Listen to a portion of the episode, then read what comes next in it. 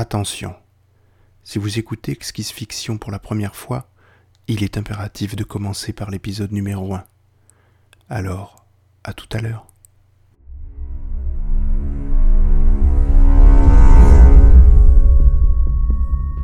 Exquise Fiction, un audiobook sous forme de cadavre exquis.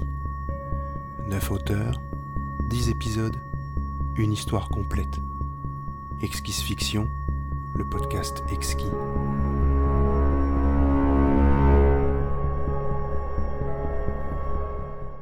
Le dernier lupanar avant la fin du monde, épisode 08, écrit et lu par Xavier du podcast Comme en passant.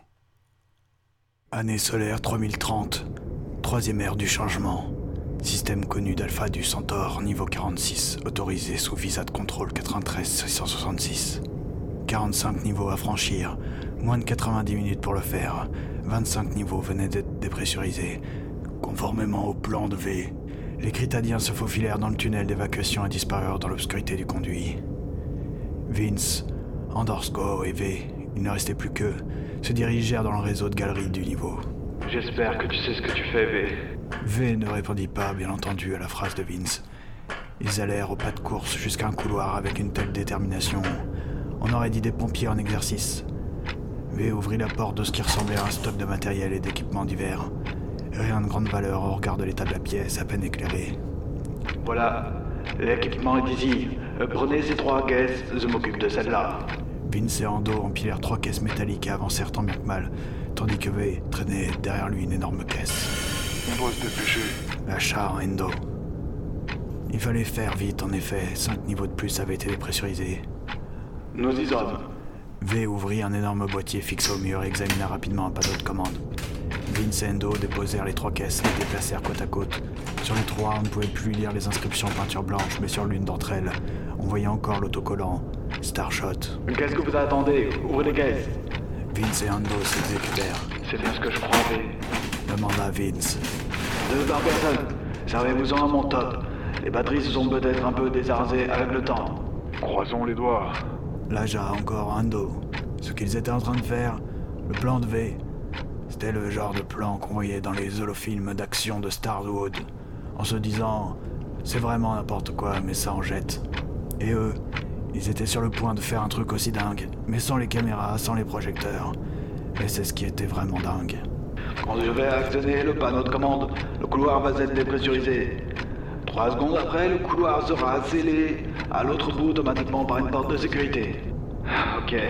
Répondit Vince, qui n'aurait pas réussi à cacher le stress qui commençait à se répandre dans son corps comme un alcool ou un poison. Gardons notre calme.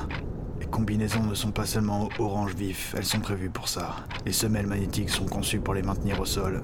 Et ces deux mini-propulseurs de type XOM 4 fonctionneront peut-être suffisamment pour garder le cap après l'explosion. L'explosion. Sacré V. Il n'aurait pas pu cogiter un plan moins Starswoodien. Ça ne doit pas les alerter, l'explosion Endo lui aussi s'inquiétait un peu. Ça va passer. euh, C'est une question de timing, faites-moi confiance. Faire confiance à V, c'était ça finalement, le plus dingue. Le voici qui déboulonna un dernier morceau de métal sur la paroi du couloir. Il ouvrit la large caisse qu'il avait traînée jusqu'ici, en sortit deux énormes sacs qu'il clipsa à son scaphandre. Finalement, il prit dans une main deux Xom 4 et s'approcha du panneau de commande. Il tourna rapidement la tête vers Vincendo, plantés là comme deux gamins devant le dortoir des filles à l'internat. Droit, deux, un.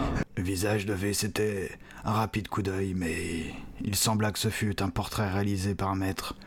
Les reflets bleutés sur la visière de son casque, les ombres contrastées et son regard, cette étincelle vivante et inquiétante. Et soudain, l'obscurité. Suivez-moi. À ce moment-là, Vince et Endo n'étaient plus que des robots obéissant aux ordres sans aucune marge de libre arbitre. Là où il y a de la nécessité, la liberté n'a plus sa place.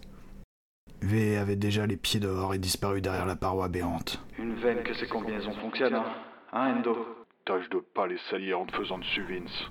Ils arrivèrent à leur tour face au vide. Non sans difficulté. Des trucs et des machins aspirés par le vide les frôlèrent, sans qu'ils y fassent attention. Qu'aurait-il pu faire de toute façon? Le tempérament de Vince reprit le dessus. Il empoigna la paroi, passa sa jambe gauche par l'ouverture, se contorsionna et ni une ni deux, il était debout dans le vide. Fixez bien vos Xam 4 à vos combinaisons. Vous ne voudriez pas les perdre. C'est fait, V. Euh, Tu crois pas qu'on est des novices en matière de crapahutage sur la coque d'une station spatiale?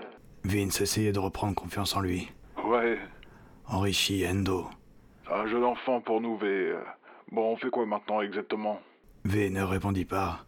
Il se contenta de mettre un des gros sacs entre les mains de Vince, puis de pointer du doigt une direction. Un peu vague comme indication, mais Vince commença à avancer. V également. Endo resta près de l'ouverture, les bras ballants. Euh, bon, je vous attends ici, hein, c'est ça? Vince marchait sans inutile précaution, simplement en étant bien sûr de sentir son pied maintenu à la coque avant de lever l'autre. Ses yeux étaient inéluctablement attirés par les étoiles, le vide, l'univers. Vince avait vu des paysages incroyables, des formations rocheuses d'aurora, les lacs d'Ascon, les forêts coréliennes sous la pluie fine éclairée par les deux petites lunes de Corel, rose pâle et bleu électrique. Mais l'espace, ce truc restera toujours le plus dingue à contempler pour l'homme. Vince entendit brièvement le grésillement de son communicateur. La voix de V, toujours déterminée, était faiblement troublée par l'effort accompli. Vince tourna la tête et vit ce dernier à une dizaine de mètres tout au plus de lui, accroupi.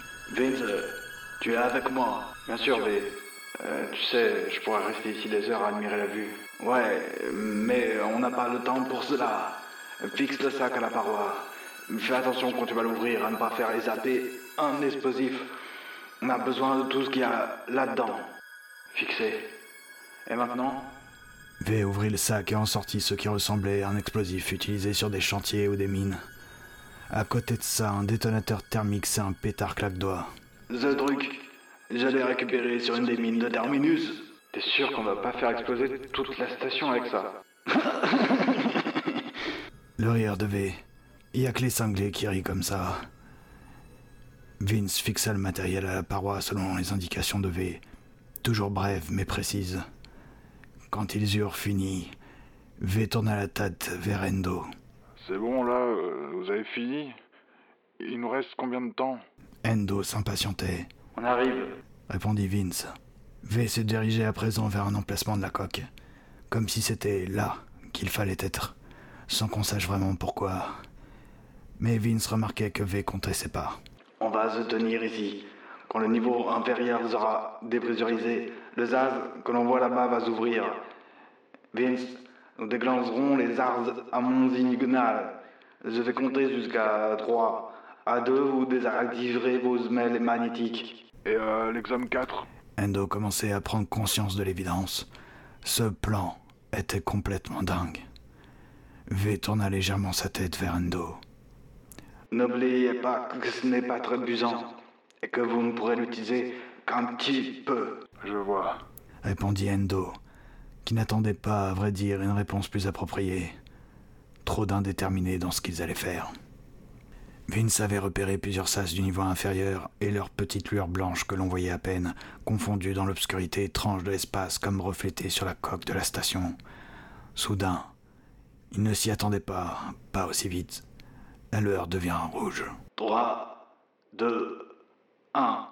Suivez les aventures de Vince Parsec, Andorsko Maverick et Vedetta dans le prochain épisode exquis du dernier Lupanar avant la fin du monde.